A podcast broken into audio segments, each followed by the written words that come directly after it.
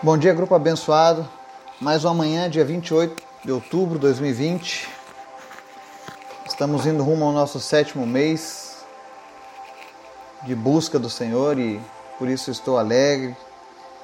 Estou feliz porque vocês têm me acompanhado nessa jornada e tenho certeza que Deus tem feito maravilhas no meio do seu povo. Eu quero continuar hoje falando sobre as profecias acerca de Jesus, que nós encontramos no, Novo, no Antigo Testamento, e o cumprimento delas a partir de Jesus, para que a gente possa ter embasamento, para que a gente possa ter uma resposta quando alguém nos questionar acerca de Jesus é o Messias, Jesus é o Salvador, aonde está escrito isso? Quem, quem garante que Jesus é essa pessoa, né? Então a palavra de Deus garante. Então espero que você seja edificado com isso e que você também conheça as demais profecias bíblicas e entenda assim o propósito de Deus. Amém? É, vamos ao nosso momento de oração. Senhor, muito obrigado por mais um dia. Obrigado pela tua graça, pela tua misericórdia sobre as nossas vidas. Obrigado porque até aqui o Senhor tem nos ajudado, Pai. Eu te apresento as pessoas que estão ouvindo essa mensagem nesse dia aqueles que estão nos acompanhando no grupo, que em nome de Jesus o Senhor venha a se revelar a cada uma delas, Pai. Que em nome de Jesus elas possam experimentar do teu amor, do teu cuidado, que elas possam experimentar a alegria do Senhor em suas vidas, Pai. Em nome de Jesus, nós repreendemos desde já toda enfermidade, todo espírito de depressão, todo problema que venha a ser causado por ações do inimigo, nós repreendemos agora em nome de Jesus na vida da pessoa que está ouvindo essa mensagem, Pai. Que tu estenda essa bênção para suas famílias, para os seus amigos, para sua vizinhança, para os seus negócios. Em nome de Jesus, traz prosperidade para as empresas, traz estratégias para aquele que está desempregado, vai abrindo portas onde não existe, Pai. Mas em nome de Jesus, que todos possamos experimentar, ó Deus, da tua provisão nesses dias difíceis, Pai. Continua abençoando a nossa nação. Livra-nos do mal, livra-nos da corrupção. Mas, Senhor, em nome de Jesus, vem em favor do teu povo, Pai. Nós clamamos por ti, Pai. Que o Senhor venha curar os enfermos nessa manhã. Em nome de Jesus, seja qual for a enfermidade, seja sarada agora no nome de Jesus, Pai. Eu te apresento em especial a vida da Patrícia, nós não sabemos o que ela está passando, nós não sabemos o grau de perigo, mas nós cremos num Deus poderoso, Pai. Num Deus que sustenta a vida na palma das suas mãos, Pai. Então nós te pedimos, basta apenas uma palavra tua, Jesus. E ela vai sair de lá recuperada 100%. Então, em nome de Jesus, Pai, nós oramos para que ela seja curada, para que ela saia, Deus, deste hospital para que a saúde dela seja restabelecida, Pai. E em nome de Jesus, ela possa contar ainda muitos anos na tua presença, Pai. Desde já nós repreendemos o espírito de morte, Pai. Em nome de Jesus, todo espírito de morte seja repreendido sobre a vida da Patrícia, Pai. E nós clamamos a Ti, Deus, que é um Deus de amor, que é um Deus de misericórdia. Que o Senhor venha, meu Deus, intervir nessa, nesse momento, Pai. Em nome de Jesus, levanta ela desse leito, Pai curada, sarada. Seja qual for a complicação que ela teve, tu és poderoso, Deus, para fazer ela desaparecer agora, em nome de Jesus, Pai. Nós estamos orando em concordância, Pai. E a tua palavra diz que tudo aquilo que está ligado na terra está ligado no céu, Pai. Então nós ligamos aqui na terra, Deus, a cura da Patrícia, a completa restauração da Patrícia, em nome de Jesus. Eu te apresento também, meu Deus, a vida do Laurindo que em nome de Jesus, Pai, não seja necessário que ele fique nem ao menos um mês, ó Pai, nesses equipamentos, mas que a sua saúde seja restabelecida o quanto antes, Pai. Em nome de Jesus, levanta ele, Pai. Restaura, Senhor, a saúde dele, restaura, Senhor, as suas capacidades físicas, em nome de Jesus, e que ele não tenha nenhuma sequela, Pai. Continua envolvendo essa família no teu amor, Continua, meu Deus, mantendo a fé dessa família, Deus, que eles possam ver a glória do Senhor, ó Pai. que teu nome seja exaltado através desse momento que eles estão passando, Pai. Em nome de Jesus, obrigado, Pai. E continua falando conosco através da tua palavra. Amém. A palavra de hoje vai estar no livro de Miqueias. Nós vamos ver lá o capítulo 1 ao 15, que diz assim: Agora junta-te em tropas, ó filha de tropas, por-se-á o cerco contra nós, ferirão com a vara na face ao juiz de Israel. E tu, Belém Efrata, posto que pequena entre os milhares de Judá, de ti me sairá o que governará em Israel, e cujas saídas são desde os tempos antigos, desde os dias da eternidade. Portanto, os entregará até ao tempo em que a, em que a que está de parto tiver dado a luz. Então o restante de seus irmãos voltará aos filhos de Israel. E ele permanecerá, e apacentará o povo na força do Senhor, na excelência do nome do Senhor seu Deus. E eles permanecerão, porque agora será engrandecido até os fins da terra. E este será a nossa paz, quando a Síria vier à nossa terra e quando pisar em nossos palácios, levantaremos contra ela sete pastores e oito príncipes dentre os homens. Esses consumirão a terra da Síria à espada, e a terra de Nimrod nas suas entradas. Assim nos livrará da Síria quando vier à nossa terra e quando calcar os nossos termos. E o remanescente de Jacó estará no meio de muitos povos, como orvalho da parte do Senhor, como chuvisco sobre a erva, que não espera pelo homem, nem aguarda a filho de homens. E o restante de Jacó estará entre os gentios, no meio de muitos povos, como um leão entre os animais do bosque, como um leãozinho entre os rebanhos de ovelhas, o qual, quando passar, pisará e despedaçará, sem que haja quem as livre. A tua mão se exaltará sobre os teus adversários, e todos os teus inimigos serão exterminados. E sucederá naquele dia, diz o Senhor, que eu exterminarei do meio de ti os teus cavalos, e destruirei os teus carros e destruirei as cidades da tua terra e derrubarei todas as tuas fortalezas. E exterminarei as feitiçarias da tua mão, e não terás adivinhadores. E destruirei do meio de ti as tuas imagens de escultura e as tuas estátuas, e tu não te inclinarás mais diante da obra de tuas mãos. E arrancarei os teus bosques do meio de ti, e destruirei as tuas cidades. E com ira e com furor farei vingança sobre os gentios que não ouvem. Amém e amém. Essa passagem de Miqueias, ela tem uma profecia dividida em duas partes. Na primeira ela fala sobre o Messias, que ele virá de Belém, ou seja, nascerá em Belém. E está lá no versículo 2, ele diz: E tu, Belém Efrata, posto que entre os milhares de Judá, de ti me sairá o que governará em Israel. Então a primeira parte dessa profecia fala sobre o Messias que nasceria em Belém. E isso se cumpre lá em Mateus, capítulo 2, versículo 1, dizendo assim: Tendo, pois, Jesus nascido em Belém de Judá, no tempo do rei Herodes, eis que magos vieram do Oriente a Jerusalém. Ou seja, o Messias tinha que nascer em Belém, Efrata, ou seja, Belém de Judá. Jesus cumpriu essa profecia quando ele foi levado para nascer em Belém. Então, essa também é mais uma das provas de que Jesus é o Messias, é o Salvador.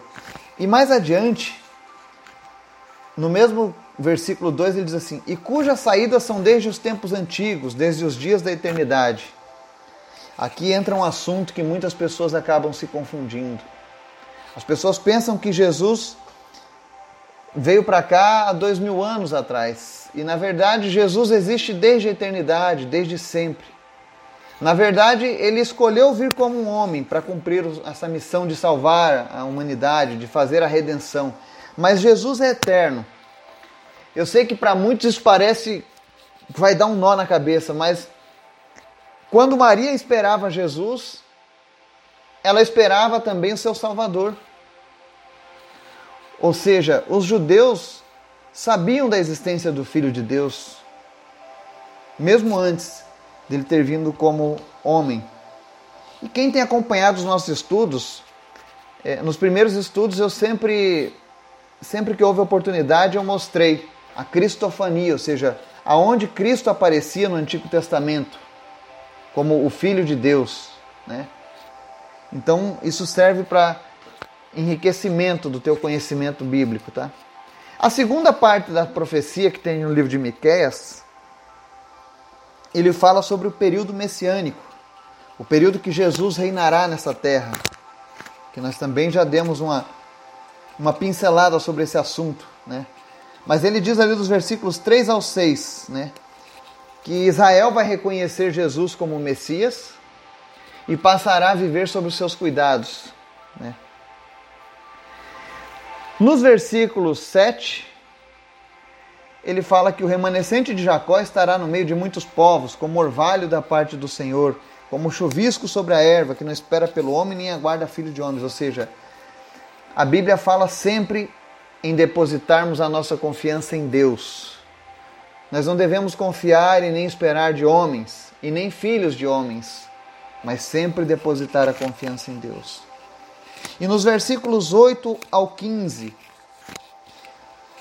essa profecia do juízo messiânico se cumpre, aonde Deus diz que vai exterminar os seus opositores, ou seja, os opositores do povo de Deus e da sua palavra.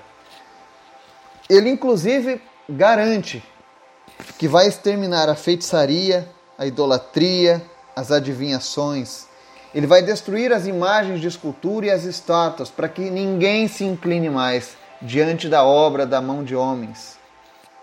Ou seja, essa profecia fala sobre o zelo que Deus tem da sua honra, da sua glória.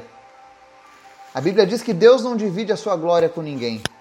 Todas as coisas que acontecem foram a partir da vontade divina, da vontade de Deus. E vai chegar um dia que Deus vai cobrar das pessoas. A sua bênção, a sua misericórdia, o seu amor, ele alcança a todos. Existem pessoas que muitas vezes se prostam para outras divindades, se prostram diante de outras pessoas que já andaram sobre essa terra e Deus, em sua infinita misericórdia, ele responde ao pedido dessas pessoas. Não significa que Deus concorde com isso, mas significa que um dia Deus vai executar juízo na face da terra contra essas pessoas, contra essa idolatria. E ele deixa bem claro: destruirei as imagens de escultura e as estátuas para que ninguém se incline mais. E também faz uma sentença contra os adivinhadores. É muito comum nos nossos dias as pessoas virem fazendo adivinhações sobre o futuro do país, futuro da política, futuro das pessoas. Existem pessoas que pagam para adivinhadores. E eu quero te falar que essa é uma prática que é condenada pela palavra de Deus. Deus não se agrada de adivinhações, porque o futuro pertence a Ele. Somente Deus conhece o futuro. Somente Deus conhece o teu futuro. Se você quer saber sobre o teu futuro, dobra o teu joelho diante de Deus e fala: Senhor, o que tu tens para a minha vida? O que tu queres que eu faça? Eu tenho certeza que aí o Deus que te formou, o Deus que te deu a vida, o Deus que enviou o próprio Filho para nos redimir do nosso pecado, com certeza Ele vai revelar os planos que Ele tem para a tua vida. A palavra diz em Jeremias 29 que Deus tem planos de paz e não de mal para as nossas vidas. Ele conhece o meu futuro, o teu futuro. Ele tem esse futuro já pré-desenhado. Mas ele não vai te obrigar a andar com ele. Ele é gentil. Ele é amor. Então nós levamos em conta nesse capítulo de Miqueias, Miqueias, inspirado por Deus, falou sobre a vinda do Messias e acertou. Ele predisse como se, onde o Messias nasceria.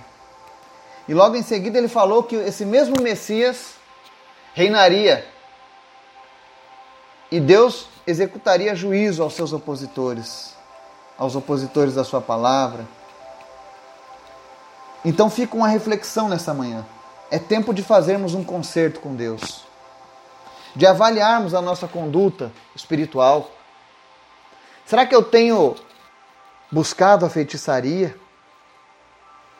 Será que eu tenho me entregue a idolatria ou as adivinhações. Eu tenho venerado as imagens de escultura, estátuas, coisas feitas pela obra da mão dos homens. Porque se a primeira profecia estava certa acerca da, do nascimento de Jesus, do Messias, isso se cumpriu literalmente, então significa que as minhas atitudes, as minhas ações, ainda que eu não tenha maldade, ainda que eu tenha sido ensinado dessa maneira, um dia o Senhor pesará a sua mão. E como eu sempre digo, Deus não sente prazer em executar juízo contra aqueles que, que, que vão contra a sua palavra. Porque se fosse assim, ele não diria nada, ele simplesmente ficaria quietinho na Bíblia. Só falaria: olha, um dia vai vir o Messias. E quem tiver o desejo de se reconciliar do seu pecado, aproveite. E pronto, ficaria calado. Mas Deus não, ele conta: olha, vai vir o Messias, vai oferecer a redenção dos pecados. E se você não aceitar essa redenção, essa remissão, você pode viver do jeito que você quiser, do jeito que você achar que deve. Mas um dia eu virei nessa terra e cobrarei a cada um a forma como vocês viveram. E se vocês viveram desobedecendo a minha palavra, ainda que seja 1% da sua conduta, eu executarei juízo sobre isso. E eu não quero fazer isso com a tua vida, pelo contrário. Eu quero que você viva uma vida em abundância. Eu quero que você viva a eternidade ao meu lado. Esse é o desejo de Deus. É por isso que ele nos alerta tanto. Existe um ditadinho: cão, cachorro que late não morde. Ele alerta. Mas Deus é diferente. Ele vai cumprir isso que está escrito, assim como ele já cumpriu as demais profecias. Que nós possamos estar cientes disso. Que nós possamos estar conscientes do que estamos fazendo. E se você tem dúvidas, se você pratica ou não alguma dessas coisas, a melhor pessoa para te responder isso é o Espírito Santo de Deus. Se ao final dessa mensagem você tem essa dúvida no teu coração, será que eu estou desagradando a Deus? Será que eu estou entre essas pessoas que teriam uma, um juízo sobre a minha vida, peça a Deus o entendimento. Peça para Ele esquadrinhar a tua alma nesse momento, a tua mente, teu coração. E peça para que Ele te revele se você precisa ou não de um conserto nessa área. E peça também a Ele que Ele venha tirar a dureza do teu coração, para que o amor dele seja pleno na sua vida. Que Deus possa nos dar um dia de reflexão na Sua palavra. E que nós possamos ser edificados a cada dia na Sua presença. Em nome de Jesus. Amém.